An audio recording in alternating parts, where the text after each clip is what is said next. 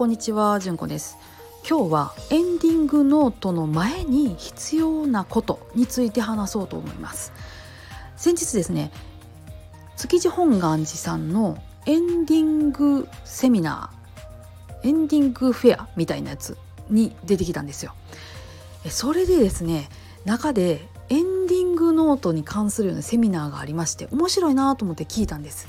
トラベシアっていうところの石崎キム子さんっていう方が講演をなさってたんです。えー、と前からお名前は存じ上げてまして一回聞いてみたいなって思ってた方なんでおの嬉しく聞かせていただいたんです。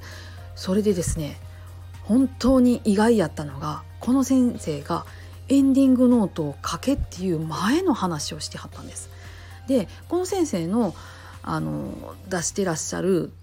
ものねあの後で URL 見てもらったら概要欄に貼っときますんでちょっと踏んで見てもらったらいいんですけどあのねエンディングノードって書いたことありますかってそれねセミナーの前に聞きはる人やとかまあまあ人の手は上がったんです。ところがですねあの書いてる人本当に少ないしコータはいいけどあの書いてないみたいなパラーと見て書いてないみたいな人多いし書いたとてそれを誰かにちゃんとことづけてますかっていう人の方がやっぱ少ないんですって。言うてはったんですよ。まあ、具体的な数字を上げてはってああそらそうやろうなっていうふうに私も思いました。で何をしひしたらいいんかって言うた言うたはった話がですねあの連絡先緊急連絡先3人かけって言うたはったんです。面白いでしょでその人らに自分に何かあったらあんたらに連絡行くでよろしくなみたいなこと言うときなみたいなそんなような話やったんです。すごいと思いませんか？これってあのー、今までにあんまり言うてる人少なかったと思うんです。私自身もあの何回かこう喋ってる中で話したことあったような気がするんですけど私よりはるか前にですねこういうことをきちんと言うてはってですねしかもあの全国暗記して話をしてはる人がいはるってもうなんて心強いことだろうかと思いましたもうねそれはね私がなんかが喋るよりもね100万倍話うまいですからね石崎公子さんのあの講演とかね聞ける機会あったら是非ね聞いてほしいと思います。ま、それとねあの似たような話になるかなと思うんですが私外来で勤めておりましてえとなるとですねこれから入院なさる方とかこれから手術なさる方とかに少し踏み込んだプロフィールをお聞きすることが、え一つ仕事としてあるんです。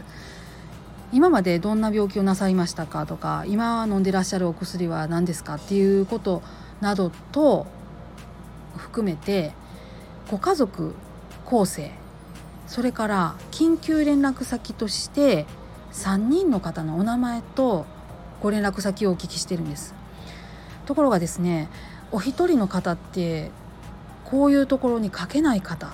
もしくはお二人だけのご夫婦でこういうところに書けない方っていうのがやっぱりポツポツといらっしゃるんです。これってここ数年増えたなあっていうふうに印象としてはあるんですがまあカウントしたことないんでわからないんですけどね。うん。で本当に書けないんですよね。ご親戚はっていうとあの付き合いがないとかでご友人はっていうとまそのこんなような難しいことは頼めないとかなるんですよ。で、えーと、連帯保証人っていうのもね入院となると必要ですね。そういうのもちょっと頼む人がうーんっていうふうになる方っていうのがやっぱりいらっしゃるわけなんです。そこでこのね石崎先生の 緊急連絡先カードですよ。こういうのをもう平時から書いておくっていうのが一つ自分の人生について考える一助になるんじゃないかなと私これ思ってるんですよね。うん、どうですか？もう皆さん3人書いてくださいって言って言われてスッと書けますでしょうか？お一人っていうのはね記録な気楽な部分もありますけれどこういうとこでやっぱり困ったりとかするんですね。お一人でなくてもどなたに私の後が頼めるだろうかっていうふうに考えてうんっていうふうに考えることに、ね、なるかなと思うんです。突然書けって言われて書けないっていう人をあんなに見てくるとやっぱこの石崎先生の発信っていうのは素晴らしいなっていうふうに思っています。で石崎先生の言われてるこのカード4枚1組になってましてで自分1枚書いたら自分の書いた3人の人にこれあげてねで書いてもらってねっていうふうにおっしゃってるんです。すごくいいアイデアなアイデアだなと思ってるんであのぜひご覧になってください。はい。今日もありがとうございました。皆さんどうぞ安穏な一日をお過ごしください。めっちゃ今日は噛んでます。はい。ありがとうございました。それではまた。ごきげんよう。